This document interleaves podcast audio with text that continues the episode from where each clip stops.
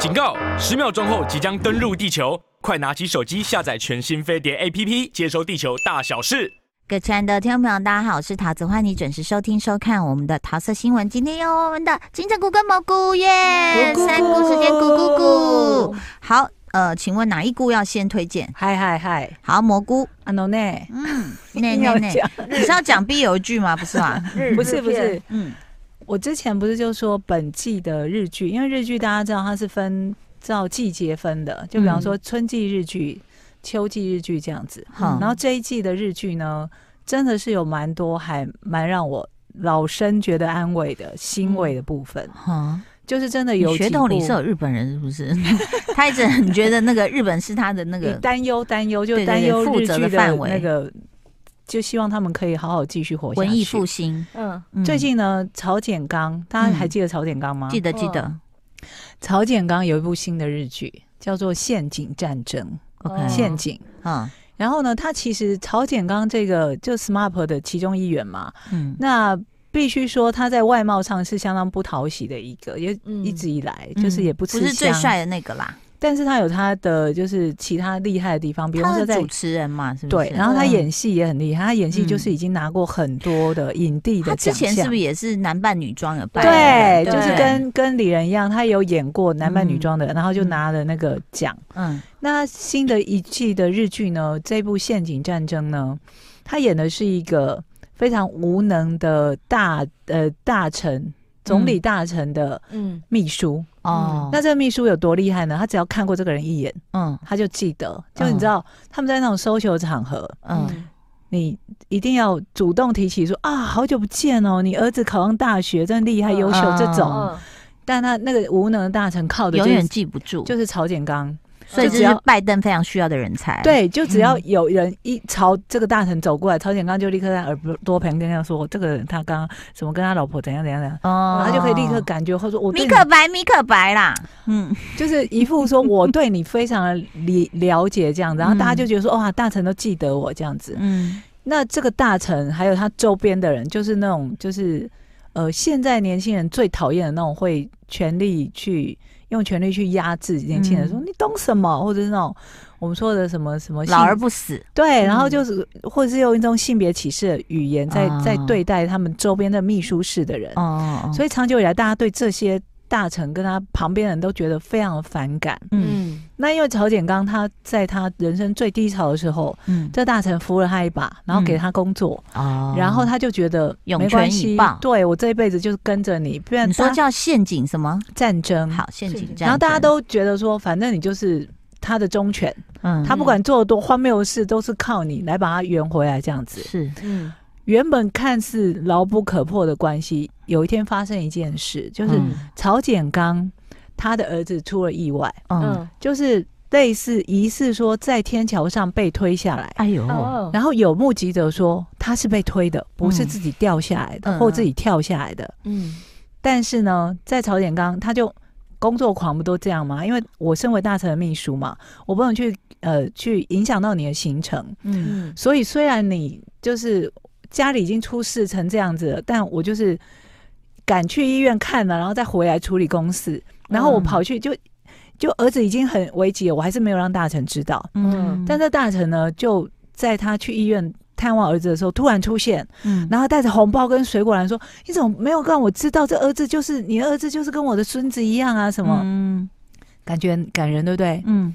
下一句大臣就说：‘哎，那这个。’包了一个很厚的红包跟水果篮给他老婆收好之后，嗯，我有话想跟你说，我们去外面一下，嗯，然后他就跟他说，呃，你儿子这他就是意外意外，你就把他当意外这样。哦，一定有鬼。那曹简刚一听到，当然就知道说什么意思。对，但警方说有目击证人，没有没有，你就是当做是意外，嗯、就把这件事，嗯。然后讲的过程中，大臣就还很激动，因为曹景刚就说不行，我儿子什么，我一定要查出来到底是谁。当然呢，这已经事关自己的亲生骨肉了。这个大臣呢，他就跟他下跪了。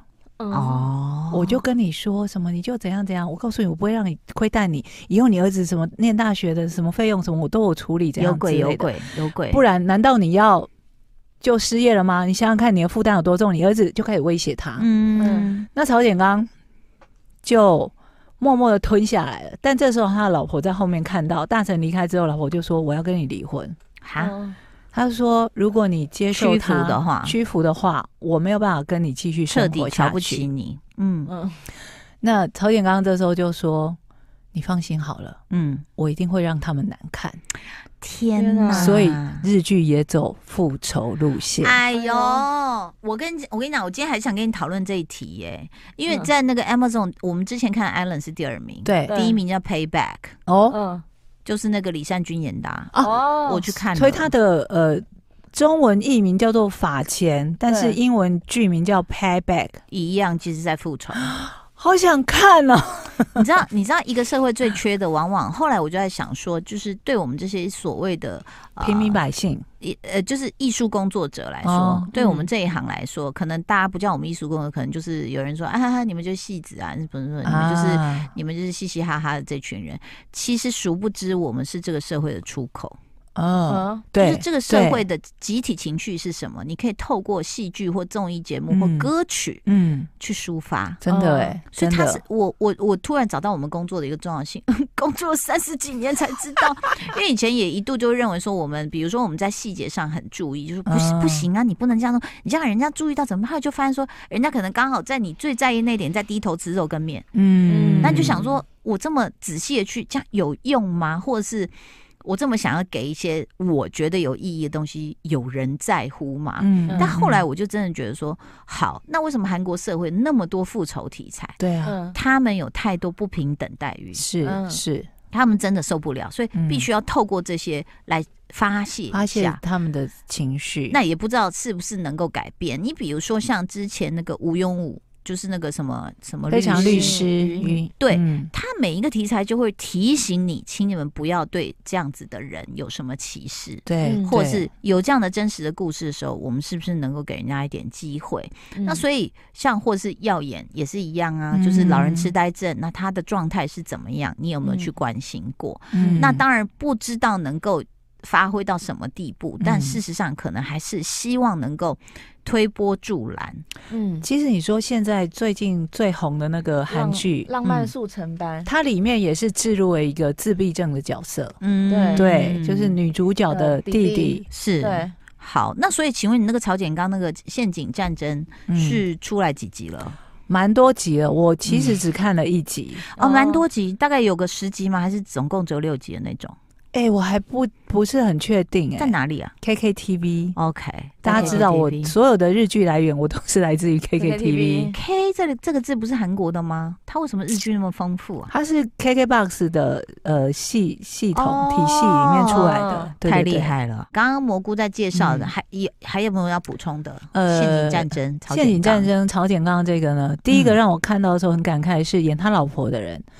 叫做井川遥，嗯，她呢，其实她出道的作品啊，嗯，这个女生长得非常漂亮，嗯，很有气质。出道作品其实她配的是木村拓哉，哎哦，哪一部啊？呃，沉睡的森林之类的。突然变客家人，哎哦，我印象很深刻，是因为那时候她的出道作品，因为太配太大咖了，嗯，然后呢，你知道这种。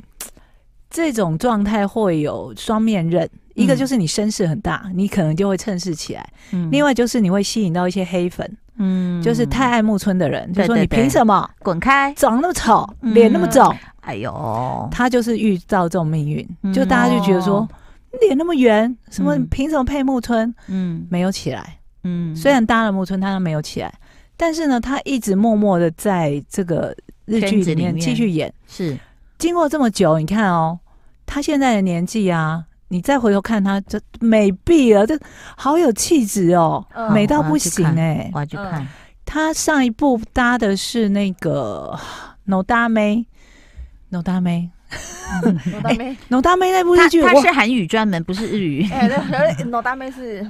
嗯，就是《交响情人梦》那个女主角上野树里，嗯，她的那部日剧，哎、欸，她那部日剧我突然想到，我一直没介绍，我非常喜欢。好，嗯、她上一部搭的是演那个女主角的爸爸的 CP，井川遥怎么长得有一点像一点啦，就是黑木瞳的路线。我才讲说，哦、我觉得他是年轻版的黑木瞳。对，对？好有、哦，就他年纪大了之后，真的好美，然后怎么穿搭都很美，好美。然后呢，这个我刚刚讲的这个曹简刚这部剧啊，嗯，其实我虽然我知道他收视率很好，嗯，然后大家反应也都很热烈，但是我必须说，嗯，我觉得日剧在写这个复仇剧哦。力道有点天真哦，怎么说？就是第一集，就是大臣旁边的那个一直作威作福的一个人，嗯，就被曹景刚弄了，嗯嗯，就出事了。我想说，怎么那么容易？容易？我的那我我找了一辈子现世报，我也还没看到啊！你怎么一集就已经弄到一个人，一弄到一个坏蛋出事了？哦，怎么这么容易了？会不会太简单了？嗯，那我就看到有一些呃，网络上有人在讨论说，大家不要急，不要觉得这样，意思那是因为真正的大魔王还没出现。嗯，就是总要打怪，一开始总要打小怪。他先开始让你觉得说，至少我会成功嘛，是，那我才有坚持下去的力气啊。嗯，所以他第一集那个就是很习惯那种性别歧视的一个、嗯、一个小瘪三就出事了。嗯，那可能我觉得也是要让观众觉得大快人心，是。因为你现实中得不到的嘛，爽感，嗯、现实中没有的爽感跟现世报，在日剧很快就得到了。对，我觉得在现实中真的好难哦。像我们告了人，结果人家就一直来告我们，就反告，然后他也没事这样。他们民事比较快，我们刑事就比较慢啊。啊、嗯，哦、所以就，嗯，你就真的觉得那复仇剧都是快转，所以复仇剧真的就是让我们看爽的。对，嗯。嗯。但现在日本也加入这个行业，不是不是说不能复仇啦，但是真的我觉得。韩剧那个复仇剧真的是，嗯，一步一步又一步，对啊，对啊，就没有断过哎。从那种什么呃正宫对小三的啦，对，什么家族斗争的啦，然后到那个，然后现在最红就是大家等着要上的第二季嘛，呃，那个黑暗荣耀，黑暗荣耀嘛，对。然后 Payback 里面其实好有一点可以讲的是，你们有看吗？还没有，因为我想说，虾米，我看 Ellen 才第二名啊，第一名是有往后狂，就李善均，我就给他点进去了，嗯。我只能说，人家韩国人做到，就是说，嗯，之前我还在想说，哈，Amazon，你你记不记得我们还讨论过？我说，好，没关系，Amazon，你不想开发亚洲这一块就算，我就一直看西班牙的僵尸嘛，嗯，然后就我说，哦，他们不是没有要耕耘，他们早就投，只是戏还在拍，对，你看现在哪一个频道真的很多，哪一个平台没有韩剧？嗯，就算了，你想。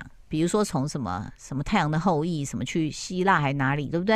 嗯、啊，什么什么去什么意大利啊，什么？对，你知道这一开始他们在哪里吗？在哪里？我要疯了耶！我真的觉得说，不是你的财力而已，而是你的想象力。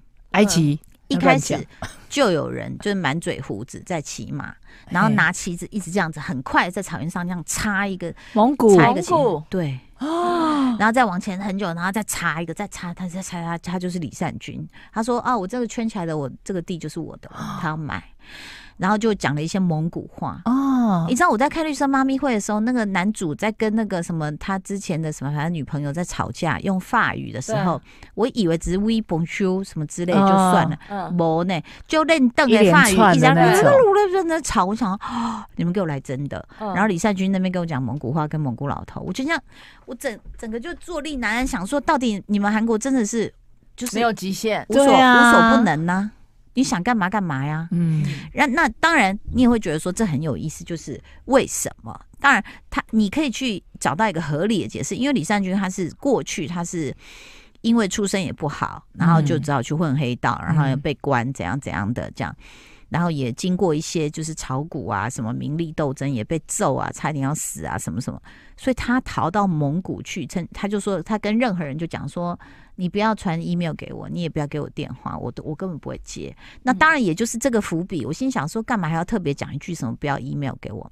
就是他的一个恩人就就走了啊，嗯、可能是被害死的。嗯，那时候他那个恩人的女儿，也就是他的算干妹妹，这样好了，嗯、就有传 email 给他。嗯，他说你你都没有看吗？他说抱歉，我没有看。然后他就在住在帐篷里，然后就有人就传真、传真、传真，比如类似到什么呃乡长还是什么长的办公室，然后就一个小男孩就这样拿着那一叠厚厚的传真就跑跑跑跑跑，他跑过那真的就只有一秒的画面，你就会觉得说啊，没有极限，就是整个大草原上面都是星星哇。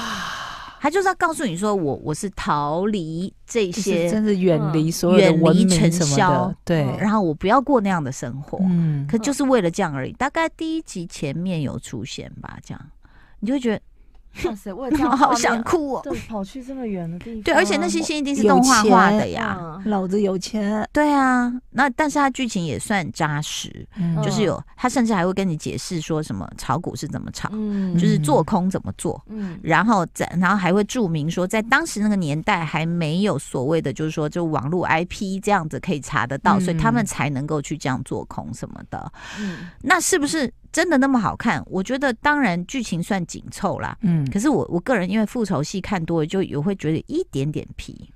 对，哦、而且因为复仇剧真的最近太多，我觉得我们胃口会不会被养大？嗯、有有一定会啊，就觉得说我一定要坏人死的难看，不然你这算什么复仇？嗯，嗯或者说你复仇太简单，像我这种就会觉得哪有那么容易？现实生活没有这么好的事。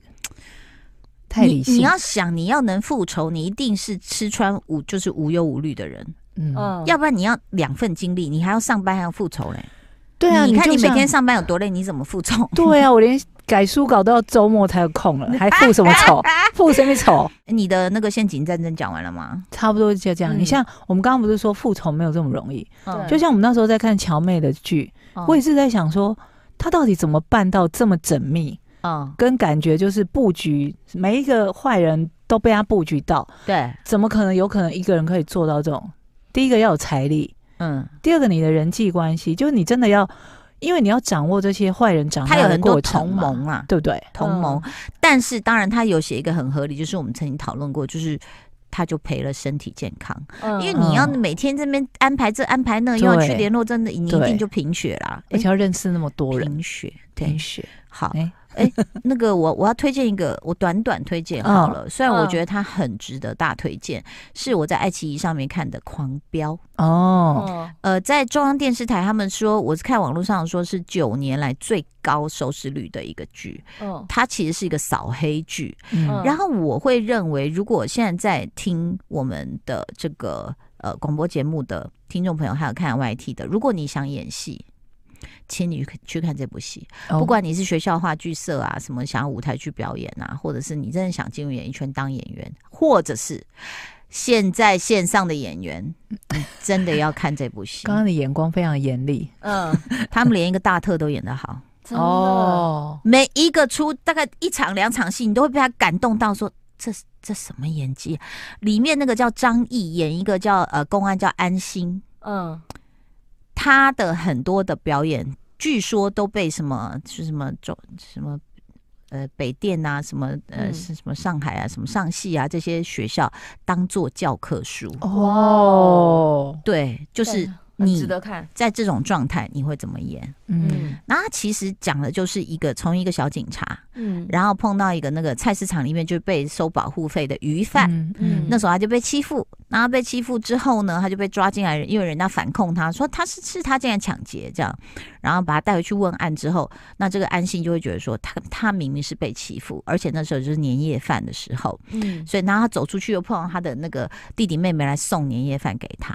然后他也一直求说：“我可不可以去做年夜饭给弟弟妹妹？”嗯，然后这个这个安心就很心软，他就一直想怎么办，然后就混着那个别人送给他年夜饭，然后就故意把那便当盒带进去了，然后趁另外一个警察出去的时候，然后就弄给他吃。他说：“你放心，这是他们做的，他做来给你吃。”嗯，然后故意把门打开，因为他弟弟妹还要求说：“能让他看个春晚吗？” 他就把门打开，另外一个警察说：“干嘛？”